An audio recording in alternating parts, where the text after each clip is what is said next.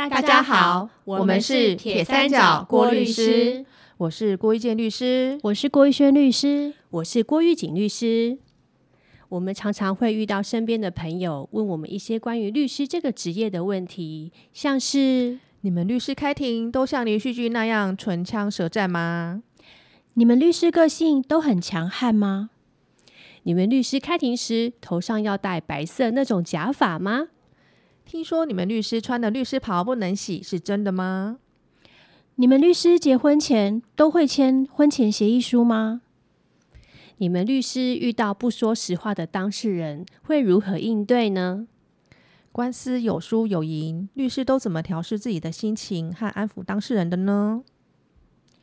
明知是犯罪的人，为什么律师还要接他的案子，帮他辩护？是为了出名，还是为了赚钱？还有啊，不少人问过我先生说：“哎，你有常收到你律师老婆寄的律师函吗？你们吵架的时候会不会录音存证？” 今天呐，我们就来针对以上的问题聊聊我们的想法吧。第一个问题：律师开庭都像连续剧一样唇枪舌战，真的面红耳赤的吗？请遇见律师回答。嗯，律师开庭时你来我往的情形是一定会的，因为针对对方律师的陈述，只要认为有回应的必要，就会立刻回应或反击，但是不见得会真的面红耳赤的。至于是否会像连续剧一样唇枪舌战那么精彩，可能还得看案子本身是不是有亮点哦。是啊，连续剧通常是经过编剧去绞尽脑汁之后呈现的作品，当然具有可看性喽。还有法官是不是有安排那么多的时间让双方的律师畅所欲言，也是会有影响的。嗯，没错，因为法官每次定开庭的时间其实都不长，大概十分钟、二十分钟的时间一下下就过了。而且啊，法官在定庭期之后呢，哦。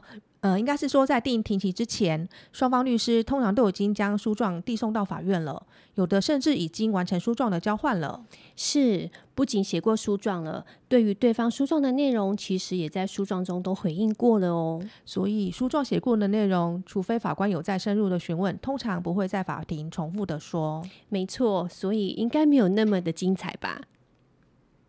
问题二。律师开庭时头上要戴白色那种假发吗？律师袍不能洗吗？这个问题很简单，就由我狱警律师来帮大家回答吧。法律制度啊，在国际上依照法律制定的渊源跟特色，有分两个体系，一个是大陆法系，一个是英美法系。台湾呢是属于大陆法系的，在法庭上会依照不同身份穿着镶着不同颜色的黑色法袍。像电视剧中常看到的，法官穿镶蓝边的黑袍，书记官穿镶黑边的黑袍，律师呢是穿镶白边的黑袍。没错，还有检察官是穿镶着紫边的黑袍，那公诉辩护人是穿镶黑绿绿边的黑袍，对吧？对。那公证人，公证人是穿镶红边的黑袍。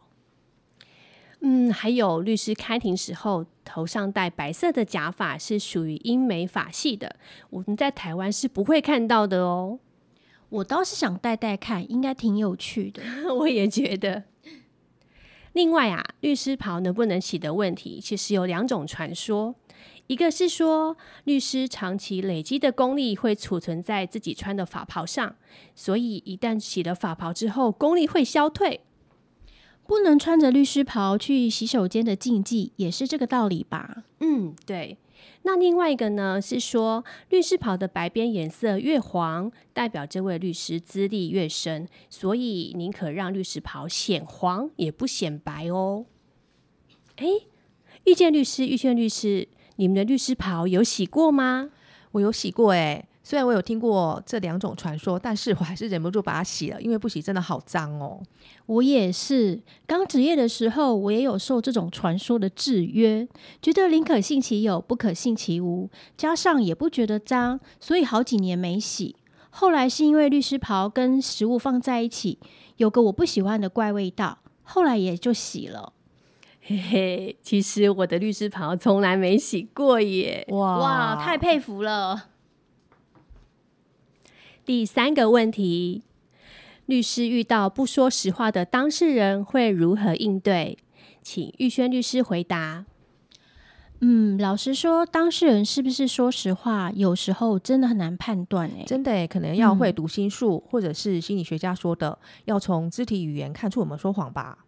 对啊，所以在没有证据证明当事人说谎的情况下，我们会选择相信相信当事人。再加上律师跟当事人之间是委任关系，律师应该是要依照当事人的指示来处理委任事务的。不过，就像刚刚说的，有没有说实话，其实也可以从证据去判断哦。所以，如果我们发现证据跟当事人说的都不起来，好像不一致，我们会拿证据去问当事人。有时候，当事人可能会改口说：“啊，我记错了”之类的。当然啦，为了避免这种状况，我们会透过跟当事人签订委任契约，在契约里面约定清楚。呃，比如说，委任人保证对受任人所陈述的事实绝无虚假，如果有违反，那么就由委任人自行负责。这一类的条款，一方面促使当事人再一次认真的检视自己说的事实有没有需要调整更改，一方面也是保护当事人，保护我们自己。嗯，说的很好呢。第四题，官司有输有赢。律师都怎么调试自己的心情和安抚当事人呢？请遇见律师回答。嗯，如果赢的话，律师当然会很开心啊，毕竟是自己努力后的结果。当事人更不用说，一定是加倍开心的。如果是输的话，呃，我觉得要分两种情形来说。如果是还能上诉的话，律师通常会去看判决书判输的理由，再去跟当事人分析我们的法律意见，包括上诉的利弊得失等等。通常当事人会自己决定要不要再上诉。那如果是败诉确定的话呢？律师也会去看判决书判输的理由。如果判的有理的话，或许自己心里还能够接受。当事人也大多都可以呃平心静气的接受这个败诉确定的事实。不过如果判的没道理，律师跟当事人可能都会愤愤不平的。除了还有其他就近途径可以走之外。嗯，就近途径像是再审啊、非常上诉之类的。对，我们通常都会依照当事人的个性去安慰他们。最终呢，其实都还能够接受败诉确定的事实，毕竟已经尽人事了。嗯，是的。第五个问题：明知是犯罪的人，为什么律师还要接他的案子帮他辩护？是为了出名，还是为了赚钱呢？请玉轩律师回答。都不是。刑事诉讼的进行以及法院的判决，都是讲求证据和法律的。也就是说，一个人是否构成犯罪，是要看证据的。犯罪的人应该要被处以什么样的罪，科以什么样的刑度，也都是要依据法律去规定的。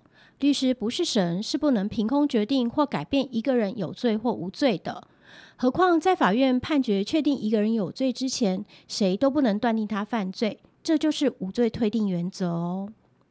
我们认为，一位好律师在刑事辩护程序中的意义跟价值，不是在为被告脱罪，而是在维护被告在司法程序里的权利。这是基本人权，凡是人皆应有之，不会因为这个人是涉嫌犯罪的人，便剥夺他的基本权利。所以在刑事案件中，被告的辩护人这个角色是在法律。规定的前提下，让当事人知道他有什么权利可以行使，像是可以请求检察官、法官调查对他有利的证据。没错，还有保障当事人受到法律赋予的为自己辩护的权利。这些之外，我们也会在协助法官认定当事人的行为是不是不是有符合法律对于每个犯罪的定义。